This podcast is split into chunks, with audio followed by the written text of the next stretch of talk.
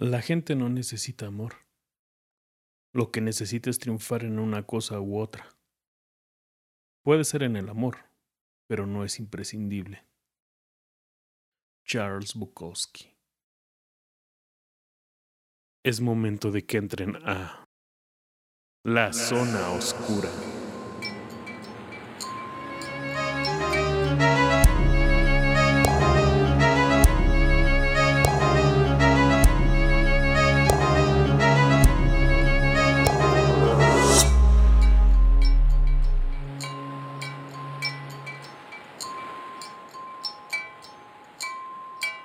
Mortales, bienvenidos sean a La Zona Oscura, el podcast quincenal de literatura de terror que les trae relatos extraños, macabros, desconocidos y raros.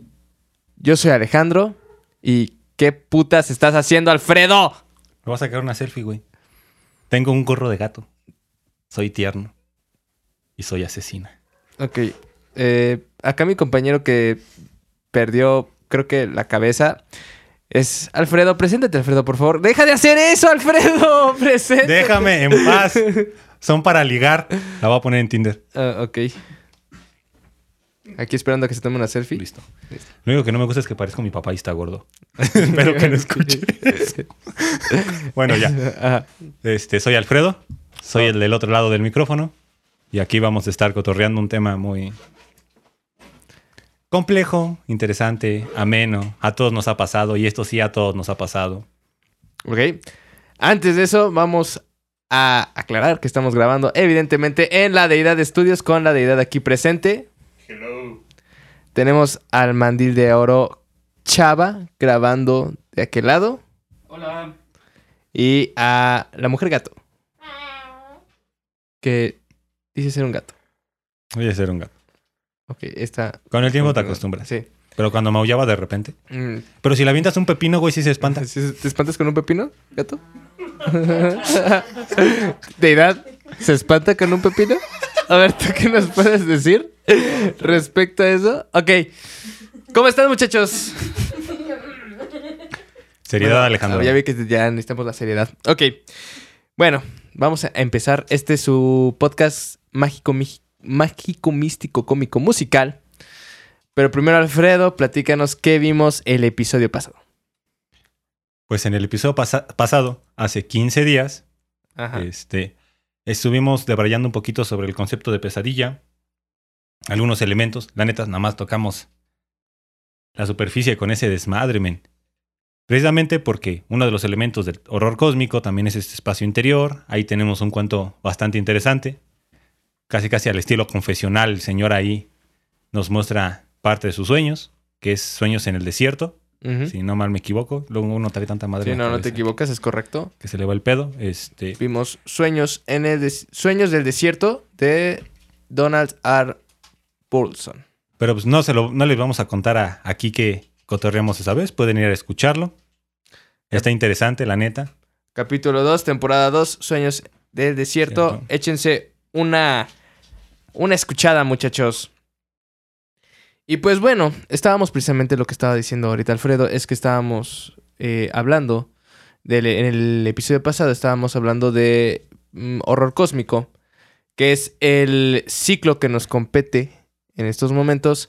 Pero, ¿sabes qué pasó, Alfredo? Que la semana pasada fue 14 de febrero.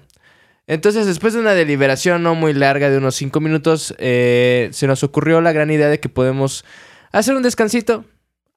Un tema menos... eh, mm, vamos a llamarlo un tema menos espeso. Bueno, depende. Pero bueno, eso ya lo vamos a ir viendo conforme la marcha.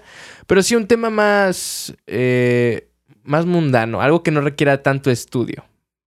Va. Eh, y en honor al 14 de febrero vamos a hablar del amor, pero pero no va a ser como del amor cualquiera, como por como dirían por ahí, amores como estrellas hay un chingo. Pero de este en específico vamos a hablar de lo que es el amor maldito y pasional. Porque somos un podcast de terror y no nos y vamos a, arruinarles el amor. Como chingados, no. ¿Cuál arruinarles el amor? Les vamos a abrir una ventana a un mundo que ni siquiera se imaginan. Mm, ok. Estábamos platicando precisamente en esta deliberación de que... mm, ¿No les ha pasado, muchachos? Yo creo que sí. Ya me adelanté, pero ¿no les ha pasado que de repente sienten una atracción física desenfrenada por una persona? Estás en la peda, véalo de esta manera, estás en la peda, ya tienes tres chelas encima y de repente ves esta morra o este vato que te late un chingo, te mueve el tapete bien cabrón y tú lo que quieres es pues desquitarte, ¿no? ¿Qué pasa en estos momentos cuando se desarrolla esta pasión? Y más importante, ¿lo podemos llamar amor? Alfredo, avéntate tu de braille, carnal. Pues va de nuez. Pues antes de, de, de irnos como a esa proyección que tú vas, hay que ir hilando y especificando ciertos puntos para no perdernos. Porque no sé si han escuchado últimamente que el lenguaje conforme va avanzando el tiempo y la sociedad se va denigrando. O sea, denigrando va perdiendo amplitud de significados y todo ese desmadre. Pues una de esas palabras, mi joven Alejandro, que más, que más mutilada ha sido, es la palabra amor. Ah, claro. Porque amor, ahorita pues nada más tenemos ese, si quieres ver, ese sí, ese es- sí, esa frasecita o esa palabrita, güey, para definir un chingo de pendejadas, güey. Cosa que anteriormente pues, no se venía dando. Por ejemplo, pues, en los griegos tienen cuatro tipos de amor. Uno, es uno al final lo terminan cristianizando, está chido, su de braille, la neta.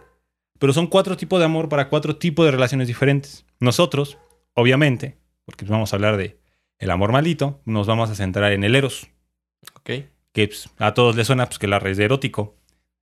Y pues hay un filósofo francés que lo define como pasión amorosa, pero antes de saltarnos a esas construcciones, pues vayámonos a, a ver qué nos dice el diccionario, ¿no? Porque hay varios elementos constitutivos del eros, partiendo pues, de la definición que da Platón. Y la definición que da Platón es la que se va a venir dando, porque en el banquete de Platón se dan dos definiciones del amor. Ok.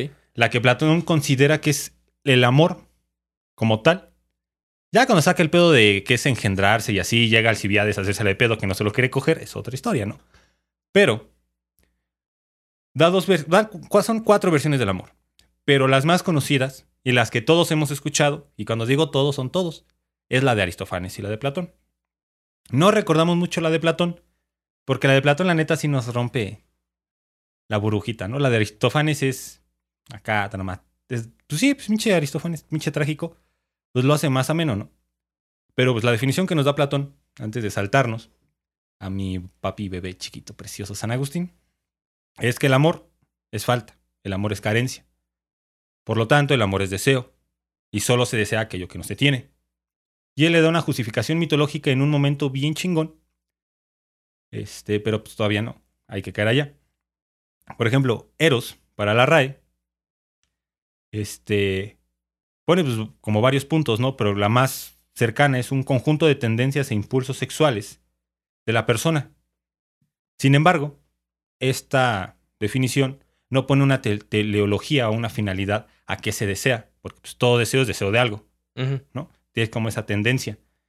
Inclusive si nos ponemos ya pinches locos y nos ponemos incluso el tender, güey, pero eso para esta noche cuando dormamos juntos, nene, te lo explico al oído. Ok, me parece excelente. Después, el siguiente concepto vendría siendo deseo. Y hay unas definiciones muy interesantes, pero lo realmente interesante en el deseo es la raíz latina de la que procede. Porque la raíz nada más te dice que es un movimiento af- afectivo hacia algo que se apetece. La otra es una acción y efecto de desear. Pinche definición de diccionario toda pendeja. Toda definición de tu larucito que te llevabas a la escuela. A huevo. El otro es impulso, excitación venérea hacia algo. Y hay una locución verbal que es como la que pues, a mí me digo que va más por ahí, que es anhelar algo con vehemencia. O sea, no solo es anhelar, no solo es querer. Es como que tiene esta pinche, tiene esa pulsión, este, Ujú. este, esta proyección más cabrona.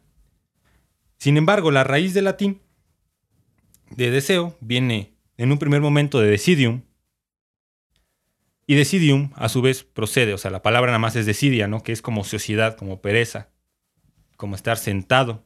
Si cambiamos el, creo que es el sufijo ium por are o ere, o sea, se vuelve un verbo, decidere es permanecer sentado. Pero estos morros, los latinos, los ocupaban de una manera analógica para explicar cuando estás echando de menos algo. O sea, cuando echas en falta, cuando estás sentado como diciendo, a puta madre. La tenía aquí y ya no está, ¿no? Un ejemplo, Ok. ¿no? Ajá. Chale, ¿Cómo sí. te pasa a diario, carnal? No, ya no me pasa. Ajá. Ah, ok. Ya no. Bueno, sí, pero no con la misma. Ah, ok. Este, luego cuentos. Este. Pero lo. Pero si descomponemos más este pedo, güey, y nos quedamos solo en Sirius o Siderus, este, esta cosa, pues hace, obviamente, alusión a contemplar objetos. Este. astrológicos. Sé que suena muy pendeja la redundancia, pero sí. Sin embargo, hay una connotación religiosa bien interesante. Y si esta connotación religiosa va a seguir nuestra visión de construir el amor, porque pues, es la que va a agarrar el cristianismo, va a, va a impactar en la Edad Media, la va a tomar el, ren- el Renacimiento, después nos vamos con la Ilustración y así, ¿no? un pinche de Braya bien pinche tenso, pero bien bonito, ¿no? Pero, este, también es, este sirio, esa contemplación también es cuando dejas de contemplar, dejas de ver, ¿no? Y por eso, este, deseas. ¿Lo vuelvo a repetir? Te amo. Te amo. Este, Y por eso deseas. Por eso deseas, porque estás falto de esta contemplación. Y es bien cabrón, güey, porque la palabra contemplación también la va a ocupar Platón para designar al objeto amoroso, güey. También la va a ocupar San Agustín para explicar el amor de Pero pues nosotros hemos perdido todo, como que toda esta visión erótica del amor. Porque lo que más vende en el amor, aparte del desamor, es esta primera etapa, güey. Es la que se mercantiliza. Y realmente nosotros tenemos pinches confusiones bien cabronas, ¿no? Porque, pues, por ejemplo, yo a mi última novia le decía que la amaba cuando llevábamos como seis meses. Ok. Y pues, podría ser que sí sentía algo muy fuerte por ella, pero más que amor, que un amor potenciado, como nos diría este Agus Pontel, pasar del eros a la filia, del amor erótico, de esta pinche pasión desenfrenada, a, una, a un amor potencial, a un amar por ser feliz. Yo estaba apenas en el primer grado, No, güey. no, no. A ver, eso, eso lo dice José José, güey. No, también Una cosa es amar. y otra cosa es querer. Ah, ok. Esa es filosofía de José José. No me la cambies. Te voy a traer el ensayo de Ida. Este, Porque querer es, es... ¿Qué? Querer es... Amar es- El amar es sufrir, el querer es gozar. Gozar. Sí, a huevo. Este, pero pues hace cuenta este morro lo que nos, lo que propone este Ag- Agus Spon Vile, una madre así, porque su pinche apellido está bien, bien raro, es que primero nos va a explicar la dimensión erótica, y pues parte de la definición de Platón, termina con Schopenhauer, y él hace pues, una pregunta bien pinche acuciante, Alejandro, que es, A ver, platícame. este, ¿se puede amar siendo feliz?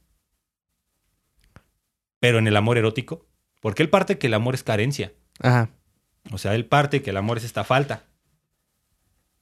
Y después cierra ese ensayo, después de que te explica que el amor pues, es falta, es carencia, es deseo, y cuando obtienes el objeto deseado, pues quedas hastiado y ya no sabes qué hacer con tu pareja. Y él pone ejemplos bien vivenciales, güey. Pone como el caso que me pasó a mí, y que supongo que le pasó a la edad, y pues supongo que le pasó a aquí mi bebé chava, y espero que a ti no te haya pasado todavía. Ajá. Es que cuando te enamoras un chingo de la morra, ya te quieres ir a vivir con ella. Ah, ok. Se ha O sea, pasado, se ha pasado. o sea, pone ese ejemplo y pone el ejemplo en cómo el deseo cesa cuando ya estás con la persona. Mi récord es de 15 días. Este hombre lo adoro. No, y no fui con. No, con ¿Qué Diana, pacho, Diana? pues bueno, este, continúa. Pero precisamente ahí está como esta característica de la falta. O sea, los amantes al principio se desean tanto porque no se tienen. Y como diría, creo que era mi abuelo, ¿no? ¿Y qué chingados vas a hacer cuando esté diera en tu pinche casa? ¿No? Pues claro. Y ahí el deseo se rompe, el deseo queda hastiado y Schopenhauer dice pues, que ahí el amor deja de ser feliz. Ok. Es precisamente la pregunta que te. Que, ahorita que te aventaste este de Baraya, yo precisamente tenía esta pregunta. ¿Por qué si tú dices que el deseo es falta, el deseo es carencia, o más bien, el amar, el amor es carencia, el amor es falta, que es el deseo, porque cuando lo cumplimos, lo culminamos, muchas veces, como acabas de comentar, terminamos hastiados. Ok, hastiados, perdón. Cuando, ok, tiene, de- vuelvo a tomar el panorama de la peda, ¿no? Estás bien, en- estás, este, tienes, este, esta, esta, estás borracho, casi, y encuentras esta persona que te late un chingo, y de manera desenfrenada y de manera descontrolada terminas, pues, eh, Cochando, dilo, cochando, sí, bueno, sí, cochando, cogiendo, teniendo relaciones sexuales con esta persona, fluidos. e intercambiando, pf, ok, Mm. es un poquito, si lo dices de sí, es un poquito más asqueroso, pero, este, cuando terminan, o sea, cuando terminas con ella o ella termina contigo, dependiendo del caso, ¿por qué entramos en esta, o sea, tú dices el, el hastío, ya no sabes qué hacer con ella, ok, llega un momento en el que entramos más bien como en una cruda moral, ¿qué pasa ahí? Ah, pues, ahora vámonos al otro lado. O sea, esa pregunta. Esa pregunta va más con la experiencia amorosa y no tanto con qué es el Eros, güey. Es que una cosa es la experiencia y otra cosa es el concepto como deseo, caren deseo o falta o carencia. Eso lo explica Ortega y Gasset en Estudios sobre el Amor. Las facciones del amor son cinco hojas que te cambian la vida. Y él en el ensayo se empieza diciendo, si nos pusiéramos a definir qué es el amor a partir de conceptos, nunca acabaríamos. Y yo no voy a esa tirada. Yo voy a compartir con ejemplos que muchas personas han... Voy a compartir con ejemplos vivenciales y definir a partir de cosas que a todos nos han pasado para determinar cuáles son estas facciones del amor. Entonces, la cruda moral va más allá por nuestro pinche moralismo cristiano, güey. Ok. O sea, eso sí lo explica Michel Foucault. Y si lees los libros de Sade, güey, la tirada de Sade es esa, güey. La sexualidad no tendría que tener ninguna represión moral, güey. O sea, no te tendría... No te tendrías que sentir Sí, avergonzado o sea, el impulso... después de haber liberado el, la, pues sí, la, la pulsión que tenías. Y eso, es, eso sí, tal cual es. Creo que la religión judio-cristiana castiga mucho eso. ¿no? Ah, claro, o sea, el sexo prematrimonial es- está castigado con el infierno, dicen las tías. Ok. Entonces, Por eso es esa cruda moral, nene. ok. Y la expectativa. La expectativa que viene siendo la experiencia. A ver, explícame eso de la expectativa de edad. Sí, la expectativa de cuando tenemos. eh, queremos ser alguien. O queremos ser algo, pero esos impulsos. Y, mucho más cuando estamos bajo influjos de drogas o alcohol. Lo, nosotros no- nos. Siempre nos. Nos cohibimos. Nos inhibimos. Pero pero estas, estas sustancias nos hacen a que nos desinhibamos y llevarnos, dejarnos llevar más por la pasión. Son cosas que tú no querías hacer, pero en el fondo sí lo querías hacer. ok. Y entonces la expectativa sobre ti mismo es la que puede cambiar. Es un crash. no. Ahora, yo voy a contestar mi propia pregunta. De esta manera, me concuerdo con la deidad, concuerdo contigo, pero vamos a hacerlo esto un poquito más eh, vivencial, ¿ok? Menos eh, erudítico y menos deidádico. Ajá. Menos divino. No, deida- deidádico. ¿ok? Detaico. Deidaico, es una La nueva palabra.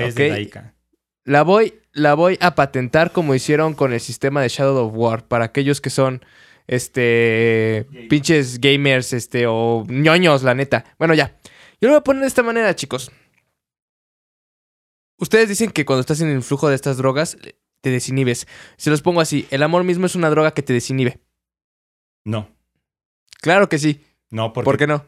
porque traes una carga de principios que te, que te dirigen o te llevan a cómo vas a llevar tus actos de amar. Ok, pero a ver, espérate. El amor mismo, que del que te estoy hablando en estos momentos, que es el pasional, cuando tú mismo te tú mismo te desinhibes y actúas, porque no necesariamente actúas de esta manera desinhibido, estando bajo el influjo de, de drogas tal cuales, ¿ok? Muchas veces has cometido estos actos que después te hacen sentir mal y ahí es cuando entra, entra lo que dices. Estos actos te hacen sentir mal después de, pero antes cuando estás bajo bajo el este bajo el velo rojo de la pasión, no necesariamente tienes que estar bajo una droga, ¿ok? Entonces el amor es una droga, el amor pasional de esta manera es una droga tan poderosa que te hace decir, chingue su madre, voy a hacerlo. No necesariamente tienes que estar marihuano, este, bajo la cocaína o bajo los efectos del alcohol para hacer este tipo de cosas, ¿ok? Aquí es cuando entra lo que dices. Y después de que culminas y conseguiste tu. Te conseguiste eliminar tu pulsión, entra esta cruda moral. Y aquí es entra donde lo que tú decías, que es la este. que es la. que son los prejuicios, los juicios y prejuicios que ya tenemos eh, religiosos o este. morales. De que lo que hicimos estaba mal. Entonces, aquí es cuando entra nuestra siguiente historia, ¿ok?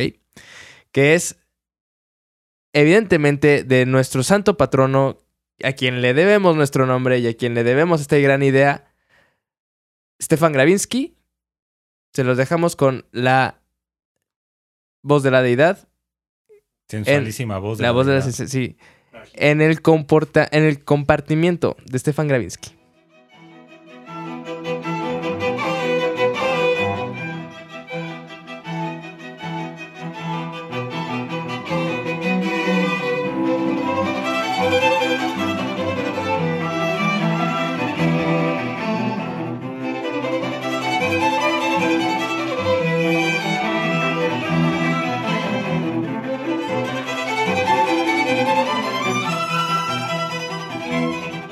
Surcaba el espacio a la velocidad del pensamiento.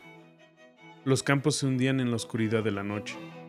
Bajo las ventanas de los vagones, los desnudos barbechos describían amplios arcos interminables que se plegaban sin cesar como las varillas de un abanico para desaparecer obedientes en la cola. Los tensos alambres del telégrafo se elevaban, después descendían, volvían a estirarse y permanecían así, un tiempo, a la misma altura. Líneas tercas, absurdas, rígidas. Gotsimba miraba a través de la ventana del vagón. Sus ojos, pegados a los brillantes raíles, se embriagaban con su movimiento aparente. Sus manos, apoyadas en el marco de la ventana, parecían ayudar al tren a apartar la tierra recorrida. Su corazón latía acelerado, como si quisiera aumentar la velocidad de la máquina, doblar el tempo del sordo traqueteo de las ruedas. Impulsado por la velocidad de la locomotora, un pájaro, libre de las ataduras de su existencia cotidiana, voló veloz a lo largo de los vagones acariciando alegremente con su cola el cristal de la ventanilla hasta adelantar a la máquina. Y desde allí voló hacia lugares lejanos, distantes, hacia el mundo oculto tras las brumas. Gottsiem era un fanático del movimiento. Habitualmente era un soñador silencioso y apocado, pero en cuanto subía los peldaños de un tren, se transformaba en alguien irreconocible. Su falta de aplomo desaparecía, igual que su timidez, mientras que sus ojos, cubiertos por un velo tímido ensimismamiento, adquirían destellos de energía y fuerza. Este incorregible y torpe soñador despierto se convertía de pronto en un hombre firme y consciente de su propia valía. Y cuando el sonido de la corneta cesaba y el negro costado de los vagones se ponía en marcha hacia un destino lejano, una alegría infinita desbordaba todo su ser, inundando los rincones de su alma con corrientes cálidas y vivificantes como el sol de los días calurosos de verano. Había algo en la esencia de un tren en marcha que galvanizaba los débiles nervios de Gotziemba, que excitaba con fuerza, aunque artificialmente, su frágil energía vital. Se creaba un ambiente especial, una particular milieu móvil con sus propias leyes y su correlación de fuerzas, una atmósfera que poseía un espíritu extraño y peligroso a veces.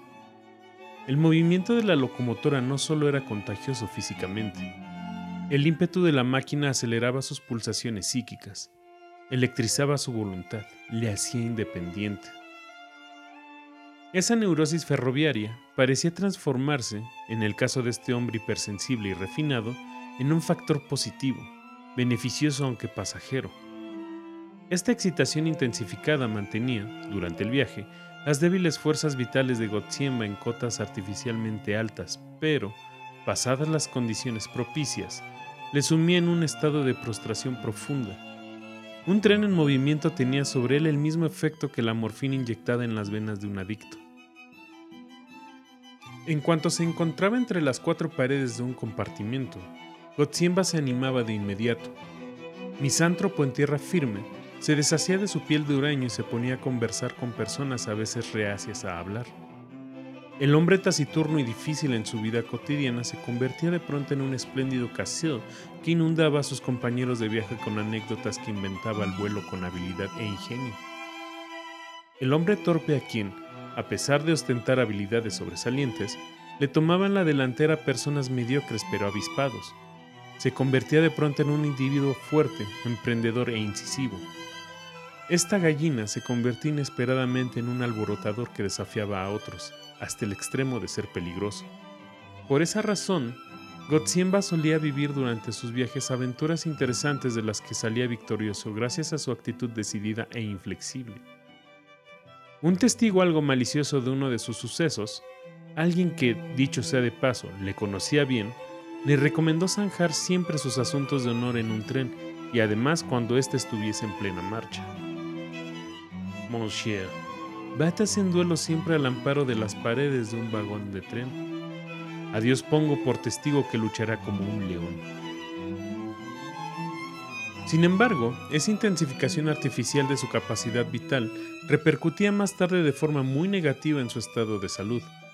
Casi todos los viajes le costaban una enfermedad, y es que cada aumento pasajero de sus fuerzas psicofísicas desencadenaba a continuación una reacción contraria aún más violenta.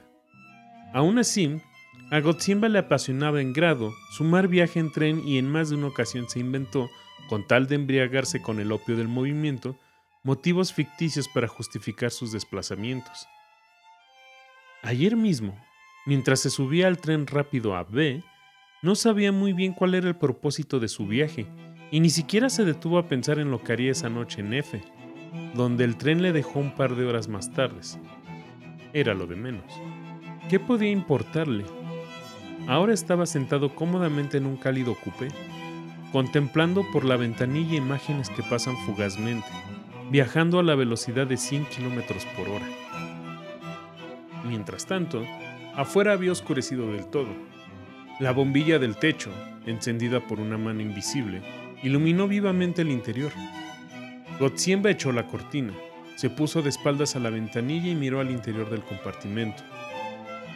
Absorto en la contemplación del paisaje nocturno, no se había dado cuenta hasta ese momento de que en una de las estaciones una joven pareja se había subido al tren y había ocupado el sitio de enfrente. Ahora, a la luz amarilla de la bombilla, vio vía vía a sus compañeros de viaje. Al parecer, se trataba de un joven matrimonio. El hombre alto, delgado, de pelo rubio oscuro y un bigote muy corto, parecía tener poco más de 30 años.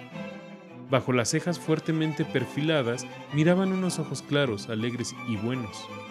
Su rostro franco, abierto, algo alargado se adornaba con una sonrisa agradable cada vez que se dirigía a su compañera. La mujer, también rubia pero de un tono más claro, era pequeña pero estaba bien formada. Su pelo espeso, denso, recogido de forma nada pretenciosa en dos trenzas gruesas detrás de la cabeza, enmarcaba un rostro pequeño, fresco y bello. Un vestido corto, gris, ceñido por un modesto cinturón de piel, realzaba la seductora línea de sus caderas y de sus firmes y virginales pechos. Ambos estaban cubiertos por el polvo y la suciedad de los caminos, al parecer, volvían de una excursión. Desprendían un aura de juventud y salud, un fresco soplo de las montañas, ese resplandor especial que los fatigados turistas se traen de las cumbres. Estaban sumergidos en una viva conversación. Parecían intercambiar impresiones sobre su excursión, ya que las primeras palabras en las que Gotziemba se había fijado hacían referencia a un incómodo refugio en la cima de una montaña. Qué pena que no cogimos la manta de lana. Ya sabes, la de rayas rojas, dijo la mujer pequeña. Hacía un poco de frío. Debería darte vergüenza, Nuna. La amonestó su sonriente compañero. No deberías reconocer tus debilidades. ¿Tienes mi pitillera? Nuna sumergió la mano en un bolso de viaje y sacó de ella el objeto deseado. Aquí está, pero me parece que está vacía. Enséñamela. El hombre abrió la pitillera. En su rostro se reflejó la decepción de un fumador empedernido. Qué mala suerte. Gotsiemba, que había conseguido varias veces captar la atención de esa rubia auténtica, vio su oportunidad y, quitándose el sombrero, ofreció su bien dotada pitillera. El hombre le devolvió la reverencia y sacó un cigarrillo. Mil gracias. Un arsenal realmente imponente. Una batería al lado de la otra. Estimado señor, es usted mucho más previsor que yo. La próxima vez me aprovisionaré mejor para el camino. Los preliminares habían sido felizmente superados. Empezaba una conversación amena que fluía por canales tranquilos y amplios. Los señores Rastavietsky regresaban de una excursión de ocho días por las montañas. Habían hecho una parte a pie y otra en bicicleta. En dos ocasiones acabaron calados por la lluvia en un desfiladero y otra vez se perdieron en un barranco sin salida. A pesar de ello, finalmente habían vencido las dificultades y la excursión había resultado un éxito. Volvían realmente cansados pero de un humor excelente. De no ser porque al ingeniero le esperaban unos trabajos de nivelación, se habrían quedado una semana más en la cordillera oriental de las montañas Beskides. Anticipándose a la avalancha de trabajo que le esperaba en el futuro próximo, Rastavietsky había hecho precisamente ese corto descanso para coger fuerzas. Volvía con ganas porque le gustaba su trabajo. Gotziemba escuchaba solo a ratos todas esas explicaciones, en las que se turnaban el ingeniero y su mujer, porque le tenían absortos los encantos físicos de la señora Luna. No se podía decir que fuese una mujer bella, sin embargo, era muy agradable y tremendamente seductora. Su silueta, rechoncha y algo fornida, desprendía una aureola de salud y de frescura. El atractivo de un cuerpo que olía a hierbas salvajes y a tomillo estimulaba todos sus sentidos. Desde la primera vez que ella le miró con sus ojos grandes y azules, sintió una atracción irresistible hacia su persona. Era extraño, tanto más que no correspondía a su ideal de belleza. Le gustaban las mujeres morenas, fuertes, de cintura de avispa, de perfil romano. La señora Nuna pertenecía justo al tipo opuesto. De todos modos, Gotziemba no solía apasionarse fácilmente, más bien era de naturaleza fría, y en cuanto a las relaciones sexuales, contenido. Y sin embargo, bastaba que su mirada se cruzara con la de la señora del ingeniero para que el fuego secreto del deseo se encendiera en su interior así que la observaba con una mirada ardiente. Seguía cada movimiento, cada cambio de postura suya con fervor. ¿Se habría dado cuenta? Una vez notó cómo le echó una mirada furtiva desde debajo de sus pestañas de seda. Otra le pareció ver en sus labios rojos y carnosos, de cereza, una ligera sonrisa autocomplaciente y veladamente coqueta destinada a él. Esos gestos le estimulaban, empezó a comportarse de forma más atrevida. Mientras conversaba se fue alejando lentamente de la ventanilla y acercándose sinuosamente a sus rodillas. La sintió a su lado y notó el calor agradable que irradiaban a través del vestido gris de lana. En algún momento, cuando el vagón se inclinó un poco en una curva, sus rodillas se encontraron. Durante unos segundos se embriagó con la dulzura de ese roce, presionó más fuerte, se arrimó y, para su alegría inefable, Sintió que era correspondido. ¿Acaso había sido una casualidad? Pero no.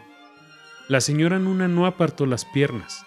Eso sí, colocó una pierna sobre la otra de tal manera que, con el muslo ligeramente levantado, tapó de la vista de su marido la rodilla insistente de Gotziemba. Así viajaron durante un tiempo largo y delicioso. Gotziemba estaba de un humor excelente. No paraba de contar chistes uno detrás de otro de soltar ocurrencias picantes y otras gracias más refinadas. La mujer del ingeniero estallaba continuamente en cascadas de argentias carcajadas que dejaba al descubierto el esplendor perlado de sus dientes rectos y brillantes, algo feroces también. El movimiento de sus caderas, que temblaban estremeciéndose de alegría, eran suaves, felinos, casi lascivos. Las mejillas de Gotziemba se pusieron rojas. Su mirada ardía de embriaguez. Una aureola irresistible emanaba de él y atraía violentamente a la mujer del ingeniero a su círculo de encantamiento. Rastavietsky compartía la alegría de los otros dos. Una peculiar ceguera cubría con un velo cada vez más tupido el comportamiento ambiguo de su compañero de viaje. Tal vez una extraña indulgencia le llevaba a hacer la vista gorda a la conducta de su mujer.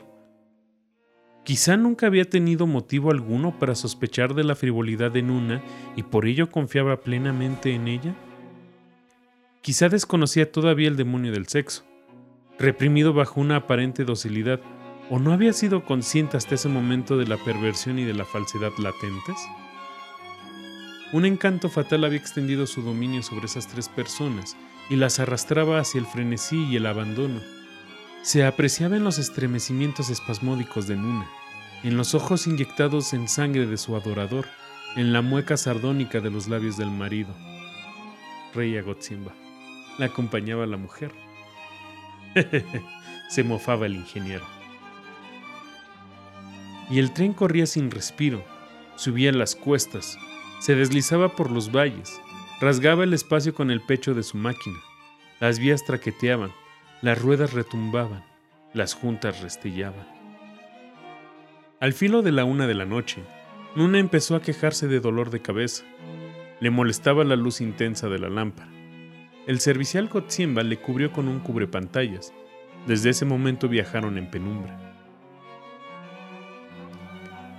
El ambiente para la conversación se fue apagando poco a poco. Las palabras surgían con menos frecuencia, interrumpidas por los bostezos de la señora del ingeniero. Al parecer, la señora tenía sueño. Inclinó la cabeza hacia atrás y la apoyó sobre el hombro de su marido. Sin embargo, las piernas estiradas descuidadamente hacia el asiento de enfrente no perdieron el contacto con el vecino. Más bien lo contrario. En esa atmósfera oscura parecían mucho más relajadas. Gotziemba la sentía todo el tiempo, pues su dulce perso ejercía una presión inerte sobre sus rodillas. También Rastavietsky, agotado por el viaje, bajó la cabeza sobre el pecho y, acurrucado entre los almohadones, se quedó traspuesto. Pronto se oyó en el silencio del compartimiento una respiración pausada y tranquila, y se hizo el silencio. Gotsimba no estaba dormido. Excitado eróticamente, enardecido como un hierro al fuego, se limitó a entonar los párpados como si lo estuviera. Unas corrientes de sangre caliente recorrían todo su cuerpo. Una deliciosa pereza paralizó la elasticidad de sus miembros. Una fatiga lujuriosa se apoderó de su mente. Con disimulo, puso su mano sobre la pierna de Nuna y sintió su carne firme en sus dedos. Un dulce mareo nubló su vista. Subió la mano más arriba embriagándose del roce sedoso de su cuerpo. De pronto, sus caderas se entremecieron de placer. Nuna estiró la mano y la sumergió en su pelo. La caricia silenciosa se prolongó durante un rato. Levantó la cabeza y se encontró con la mirada húmeda de sus grandes y ardientes ojos. Con un dedo le señaló la otra parte del compartimiento, más resguardada y oscura que aquella en la que estaban. Entendió su gesto. Se levantó del asiento, Pasó con mucho cuidado al lado del dormido ingeniero y fue de puntillas a la otra parte del coupé. Allí, amparado por la oscuridad y por un tabique que le llegaba por el pecho, se sentó a esperar con excitación. Pero el ruido que provocó sin querer despertó a Rastavietsky. El ingeniero se frotó los ojos y miró a su alrededor. Nuna, que se acurrucó momentáneamente en su rincón del compartimento, se hacía la dormida. El asiento del vis a vis estaba vacío. El ingeniero bostezó de forma prolongada y se estiró. Silencio, Mietek, le reprendió con una mueca somnolienta. Ya es tarde. Lo siento, ¿dónde está ese fauno? ¿Qué fauno? Estaba soñando con un fauno que tenía la cara del hombre que estaba sentado frente a nosotros. Debió de apearse en alguna de las estaciones. Ahora tienes más sitio libre. Estírate cómodamente y duerme. Estoy cansada. Un buen consejo. Bostezó de nuevo, se estiró sobre unas almohadas de hule y se colocó el abrigo debajo de la cabeza. Buenas noches, Nuna. Buenas noches. Se hizo el silencio. Durante toda esa escena, Gotziemba estaba agazapado detrás del tabique conteniendo la respiración y aguardando a que pase el peligro. Desde aquí, desde un rincón oscuro solo podía entrever unas botas de cuero que sobresalían del banco, y, en el asiento de enfrente, la silueta gris de Nuna. La señora Rastavietsky no se movía.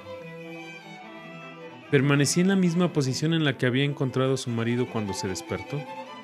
Sin embargo, sus ojos abiertos brillaban feroces, salvajes y desafiantes, como dos fósforos en la penumbra. Así transcurrió un cuarto de hora. De pronto, con el traqueteo del vagón de fondo, unos ronquidos agudos empezaron a salir de la boca del ingeniero. Rastavietsky estaba completamente dormido. Entonces su mujer, con la flexibilidad de una gata, se deslizó entre las almohadas y se encontró en los brazos de Gotsiemba. Sus labios sedientos se unieron en un beso silencioso pero poderoso. Se entrelazaron en un abrazo largo y lleno de lujuria. Sus pechos jóvenes y robustos se aferraron ardientemente a él, y ella le entregó la concha fragante de su cuerpo. Gotsiemba la tomó, la tomó como una llama que en medio del calor del incendio destruye, consume y abraza. La tomó con un ardor desenfrenado como un vendaval como el desatado hermano de las estepas. Al sacudirse de sus riendas, los deseos dormidos estallaron en un grito rojo. El goce, al principio atenezado por el miedo, reprimido por el arnés de la cautela, se liberó finalmente, victorioso, y se desbordó en forma de una ola púrpura. Nuna se estremecía de pasión. Se contraía en espasmos de amor y de dolor sin límite. Su cuerpo, bañado en ríos de montañas, bronceado por el viento de los pastizales y los prados, olía a hierbas. Fuerte, crudo, mareante.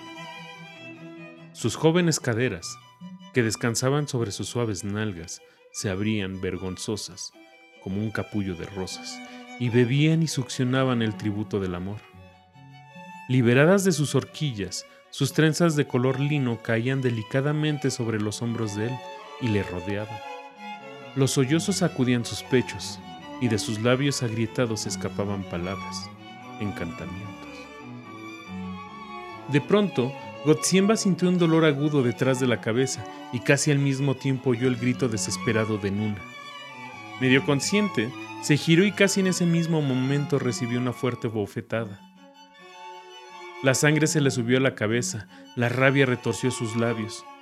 Con la velocidad de un relámpago paró el siguiente golpe, y con su puño apretado golpeó a su contrincante entre los ojos. Rastavietsky se tambaleó, pero no cayó. Comenzó una lucha encarnizada en la penumbra. El ingeniero era un hombre alto y fuerte, pero a pesar de ello la balanza de la victoria se inclinó enseguida hacia Gotsiemba. Una fuerza febril, primaria, se había despertado en ese hombre de apariencia menuda y débil. Una fuerza maligna, demoníaca, levantaba sus brazos, asestaba golpes, paralizaba el ataque del contrincante. Sus ojos salvajes e inyectados en sangre seguían los movimientos feroces del enemigo, adivinaban sus pensamientos, se adelantaban a sus intenciones. Los dos hombres estaban luchando en el silencio de la noche, interrumpidos solo por el estruendo del tren, el ruido de los pies y la aspiración acelerada de los pechos que trabajaban apresurados. Forcejeaban en silencio como dos jabalíes luchando por una hembra que estaba acurrucada en un rincón del compartimiento. Debido a la estrechez del sitio, la lucha se limitaba a un espacio extremadamente angosto entre los asientos, pasando sucesivamente de una parte del compartimento a la otra. Poco a poco, los contrincantes empezaron a agotarse. Grandes gotas de sudor caían de sus frentes extenuadas. Las manos, desfallecidas de tantos golpes, se levantaban cada vez con más pesadez. Gotsiemba se tropezó y cayó sobre los almohadones tras un golpe certero de su enemigo, pero se recuperó al momento. Entonces, reuniendo las últimas fuerzas, empujó con la rodilla a su contrincante y en un impulso rabioso le lanzó al rincón opuesto del vagón. El ingeniero se tambaleó como un borracho y derrumbó la puerta con su peso. Antes de que le diera tiempo a enderezarse, Gotsiemba ya le estaba empujando hacia la plataforma. Aquí tuvo lugar el último acto de esta lucha, breve pero implacable. El ingeniero se defendía débilmente conteniendo a duras penas la furia del otro. Manaba sangre de su frente, su boca y su nariz y le tapaba los ojos. De pronto, Gotsiemba le golpeó con toda su fuerza. Rastavietsky perdió el equilibrio, se tambaleó y cayó bajo las ruedas del tren. Su grito seco y ronco quedó amortiguado por el ruido de las vías y el estruendo del tren. El vencedor suspiró de alivio. Hinchó con el aire frío de la noche su pecho cansado. Se enjugó el sudor de la frente y se estiró la ropa arrugada. La corriente provocada por el tren en movimiento le enmarañaba el pelo y enfriaba su sangre caliente. Sacó la pitillera y encendió un cigarrillo. Se sintió inexplicablemente fresco y alegre. Abrió tranquilamente la puerta, que durante su lucha se había quedado cerrada, y con paso firme regresó al coupé. Al entrar, un par de brazos cálidos y flexibles le envolvieron en un abrazo serpenteante. En sus ojos brillaba la pregunta. ¿Dónde está? ¿Dónde está mi marido? Ya nunca volverá, respondió con indiferencia. Ella se acurrucó a él. Tú me defenderás de todo el mundo, querido mío. Él la abrazó y la apretó fuertemente contra su cuerpo. No sé lo que me está pasando, le susurró apoyada sobre su pecho. Siento una especie de dulce mareo. Hemos cometido un gran pecado. Aún así, a tu lado, no siento temor, mi hombre fuerte. Pobre Misiek, ¿sabes? Es terrible, pero no siento pena por él. Es algo horrible. Era mi marido. Se apartó violentamente de él cuando le miró a los ojos y vio en su mirada el fuego del amor. Se olvidó de todo. Empezaron a hacer planes para el futuro. Gotsiemba era un hombre rico e independiente. No estaba atado a ninguna profesión. Podían abandonar el país para siempre. Así pues, se bajarían en la próxima estación, que era un cruce de líneas, y se dirigirían al sur. La conexión era perfecta. Por la mañana salía un tren rápido a Trieste. Él compraría los billetes inmediatamente y 12 horas después estarían en el puerto. Desde allí un barco los llevaría al país de las naranjas, donde en mayo el maravilloso resplandor del sol doraba los árboles, donde el mar con su pecho azul bañaba las arenas doradas y los dioses paganos de los bosques ceñían en su cabeza una corona de laurel. Gotsiemba hablaba en voz calmada, seguro de sus objetivos como hombre, indiferente a las opiniones de los demás. Lleno de energía, preparado para luchar con el mundo, sostenía en sus brazos la frágil silueta de Nuna. Nuna, pendiente de sus palabras, parecía estar soñando un cuento extraño, único, una especie de historia dorada, entretejida con perlas y seda marina. Un fuerte silbido de la locomotora anunció la estación. Gotsiemba se estremeció. Ya es la hora. Pongámonos en marcha. Ella se incorporó y cogió de la redecilla su abrigo de viaje. Él la ayudó a ponérselo. Los rayos de las lámparas de la estación entraban a través de los cristales. Un prolongado temblor recorrió de nuevo el cuerpo de Gotsiemba. El tren se paró. Salieron del compartimento y bajaron al andén. Una muchedumbre de personas, una algarabía de voces y luces le rodearon y absorbieron. De pronto, sintió que Nuna, que se apoyaba en su hombro, le pesaba como si fuera el destino. En un abrir y cerrar de ojos, de algún rincón de su alma, salió arrastrándose un terror loco que le puso los pelos de punta. Sus labios temblaron de miedo febrilmente. El temor enseñó sus colmillos asquerosos y abyectos. Solo era un asesino y un cobarde miserable. En medio del gentío, Gotsiemba se liberó del brazo de Nuna, se apartó de ella poco a poco y cruzando un pasillo oscuro, abandonó la estación. Comenzó una delirante huida por las callejuelas de una ciudad desconocida.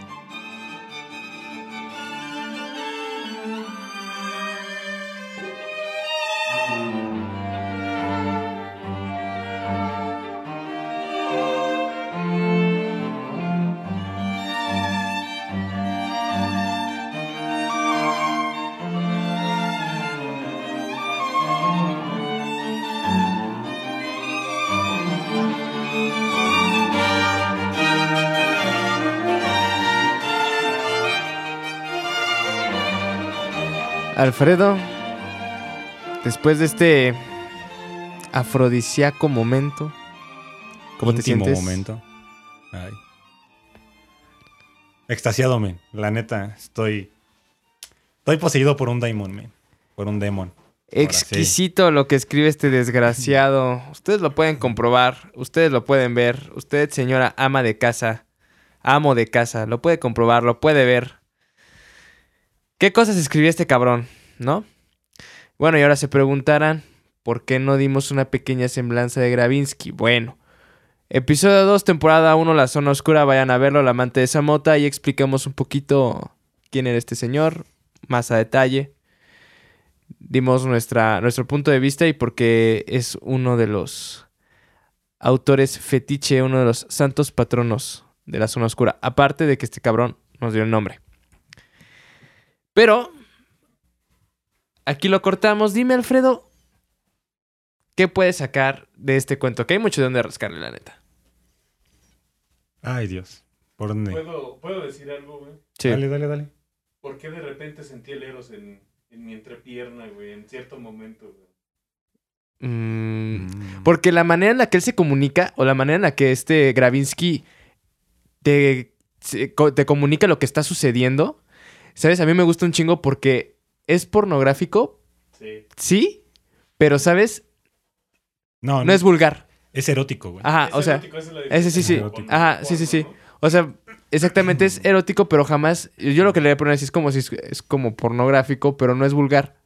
Ok, o sea, es erótico, pero no es vulgar. En ningún momento te tiene que decir exactamente qué es lo que está pasando porque deja tu imaginación volar y ¡pup! Vámonos. Eh, mm, Mientras, mientras lo estaba leyendo, sí me, este, o sea, sí me imaginé la escena. En cuanto llegan los otros dos y te describe, des- te describe a, a Nuna, Ajá. sí dices, la "Ah, nuna. Pero lo mejor es que te imaginas al, a tus gustos, ¿no? Ajá. Y pues sí, yo, yo que vengo O sea- de, de los noventas porno noventero, Uh. donde el porno era este rubia, ojo azul. Ajá, exactamente, y te, lo pres- y te lo presenta como una mujer voluptuosa, ¿no? Voluminosa. Entonces, acá, ah, acá, acá tú te haces tu imaginación y la porque no te da los detalles completos de la mujer, simplemente te dice su contorno y tú ya le quitas y le pones lo que quieras, ¿no? Eso. Y cuando te explica la situación que está ocurriendo en el vagón, tanto en la parte erótica como en la parte de acción, vamos a llamarle, tú también te lo estás imaginando y él no tiene que ser tan descriptivo. Él no tiene que decirte, y la agarró, él se la metió. No, él simplemente te empieza a decir cómo las pasiones se desbordan.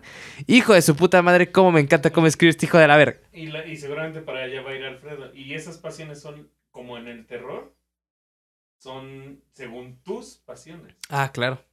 Y ahí es donde viene tu, Y aquí, Y- chaqueta mental. Y aquí es precisamente, es precisamente lo que me encanta que hace Gravinsky. Una cosa que quiero rescatar aquí es cómo utiliza la locomotora como agente transformativo. ¿Ok? Cómo la locomotora, más que un lugar donde están pasando las cosas, es alguien que pasivamente está actuando sobre nuestros protagonistas. Nuestros protagonistas, ¿ok? Porque recordemos que cuando Nuna entra con su marido, que tiene un pinche nombre bien raro, no me hagan decirlo aquí, por favor, está bien cagado. Es, que es polaco, güey. Es polaco, ajá. Cuando entran con su marido son la pareja feliz, ¿ok? Vienen de una excursión, están totalmente felices, están totalmente Pido pausa. contentos. Pero tú mismo lo dijiste, men. Que una portería tenga portero. Ah, claro. Yo lo dije en algún momento, por ahí dicen que una portería tenga portero no significa que no puedas meterles gol. Pero aquí entra, aquí entra, ¿Qué cosas has aprendido? ah, pues ya ves, el barrio. Ándale, te metiste un putazo por andar. Bueno, esta es la parte en la que yo quería rescatar a la locomotora también como un personaje pasivo, como una atmósfera transformativa sobre nuestros personajes. Como estaba comentando, entran, entra la pareja feliz, contenta, la pareja perfecta, y Nuna se ve atraída por, esta, por este hombre transformado que no conoce debajo de la locomotora, pero se, ve, se siente atraída por este, por este hombre que lo irradia una, como lo, como lo menciona, como lo menciona el marido cuando se despierta, ¿dónde está el fauno? Esa parte, güey. Es que pinche Gravinsky está bien pinche letrado, güey. como- Esa parte del fauno es 100% pan, güey. El Daimon de pan posee la pasión de Gotziemba y lo transforma. ¿Ok?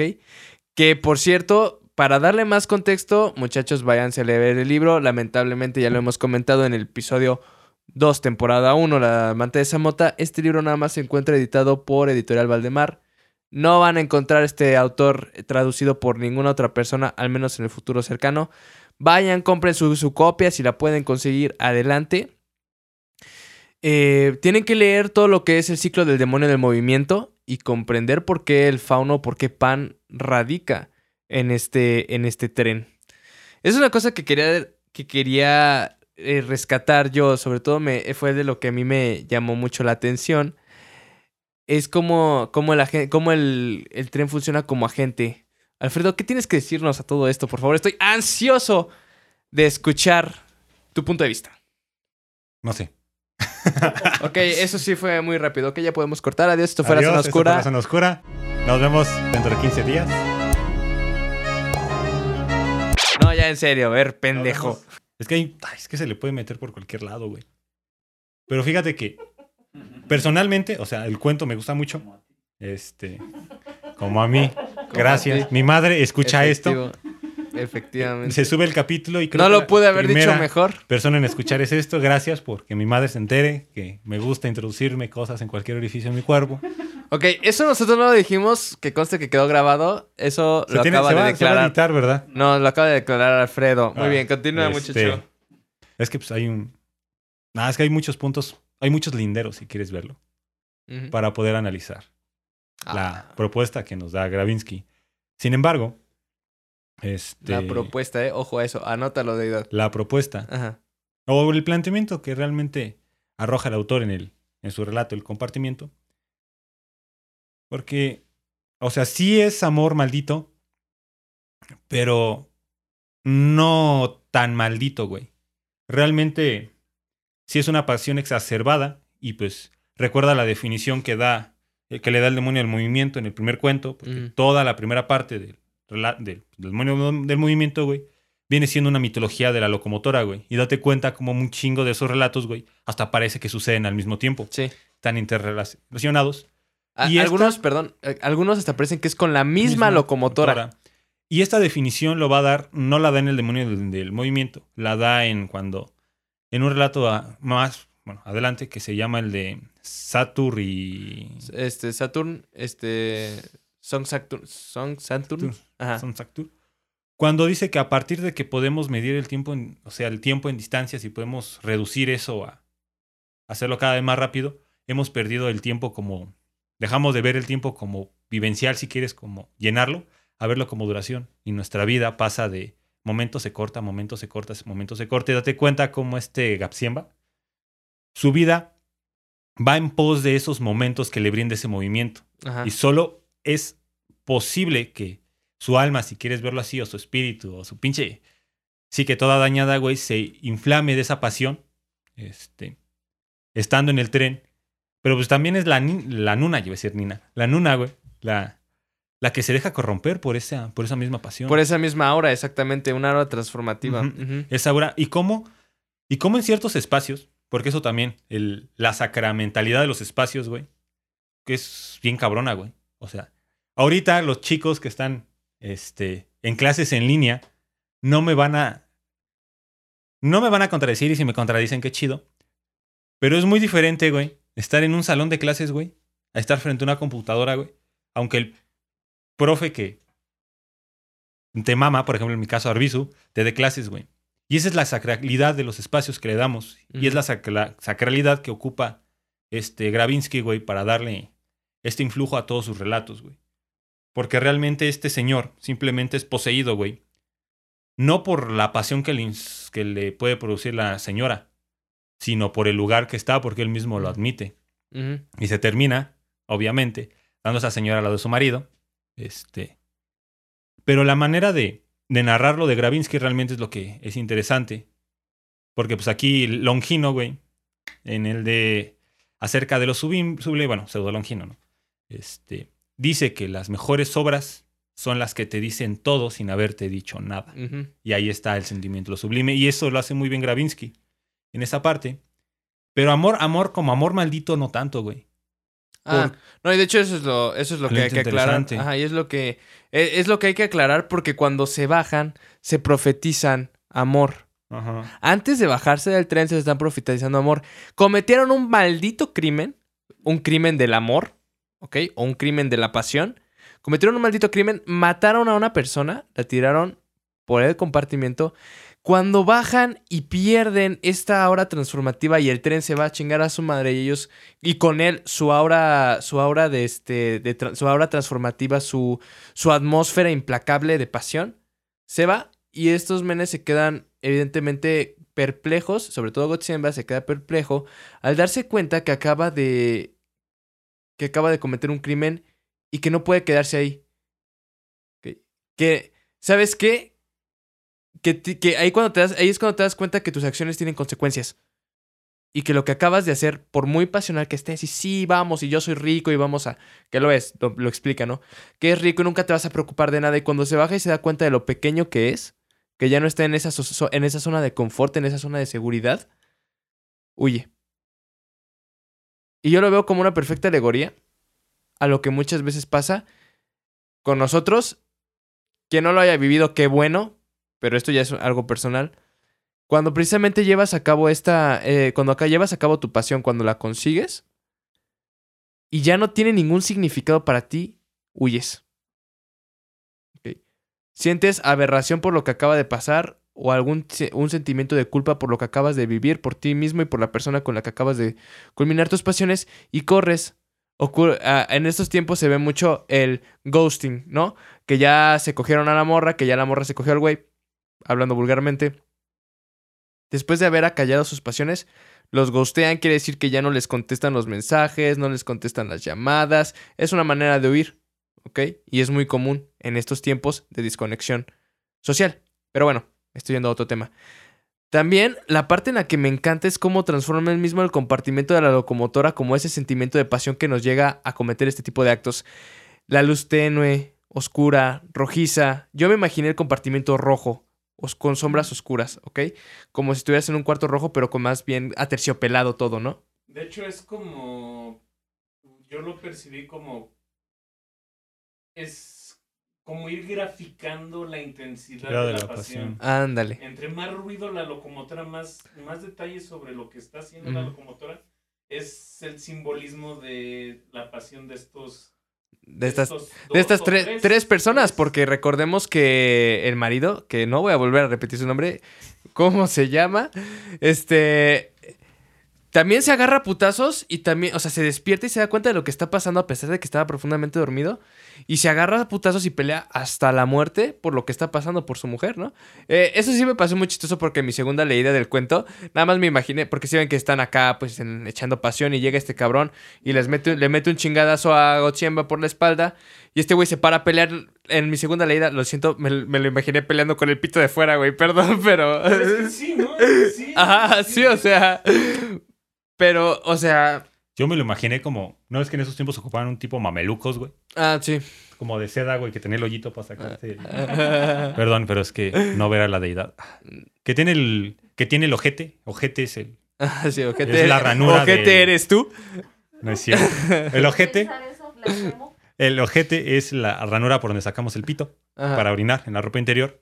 Y ya ves que en esos tiempos se ocupaba como una pijama abajo, güey. Sí, sí, sí. nada más sacabas tu cosita, pues yo así me imaginé a ese güey Ajá, con. con el paquete bien marcado y agarrándose a putazos. Ajá. Porque, no sé si a ti te haya pasado, Alejandro. Madre, te juro que no me pasó nada. Pero cuando te agarras en una batalla campal, güey, a veces la adrenalina y la excitación es tanta, güey. Que se te para el pito. Sí, que se te para. Es correcto. Es correcto. Quienes no hayan vivido, no hayan tenido que pelear por su vida, o bueno, no por su vida, pero al menos por sí, por sí, por su orgullo o su honor, les habrá pasado. Pues esto es lo que. eh, Este, este cuento realmente tiene mucho de dónde sacarle. O sea, muchísimo, muchísimo, muchísimo. Inclusive cuando le dicen a Gotsemba que, que si tiene que pelear por su honor, si tiene que llevar a, a- a cabo algún duelo, que sea arriba de una locomotora, porque abajo no tiene chance. ¿Me explico? Entonces, quiere decir que ¿quiénes somos cuando estamos en, nuestro, en nuestra zona de confort? ¿Y qué puto eres? Este, ¿qué zona? ¿Qué, qué, quiénes somos cuando estamos dentro de nuestra zona de confort? Que no tiene su locomotora, que lo hace sentir imparable, ¿no? Y su vida normal, sus calles, donde te sientes pequeño. Entonces, la verdad es que es fácil, inclusive para nosotros, ponernos en ese sentido, porque ok, como lo comentábamos en una junta previa a este episodio, me, parece importante compartirlo esto.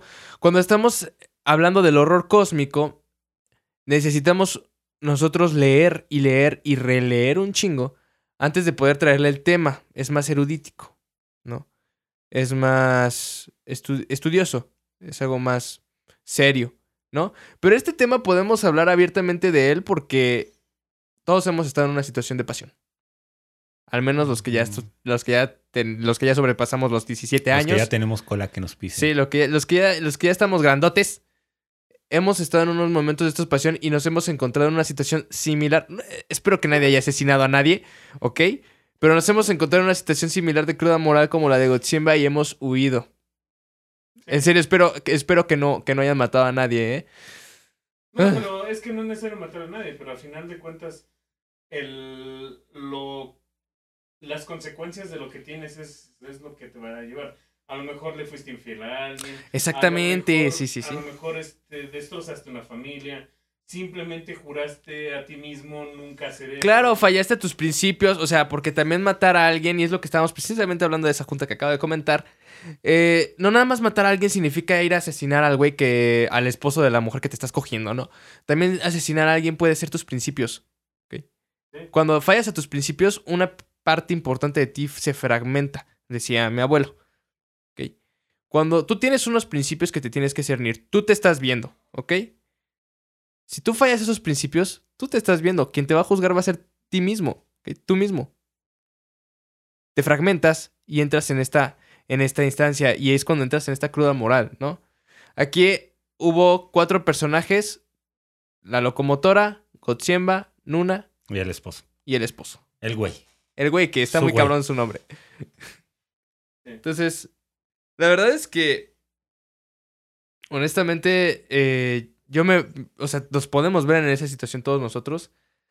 Podemos compartir anécdotas de esa situación en la que hemos estado. Hemos estado todos arriba de la locomotora. Hemos estado con esa luz ten- tenue, artesio- a- a- Aterciopelada. ator- artesiopelada que nos consume y esa y ese éxtasis.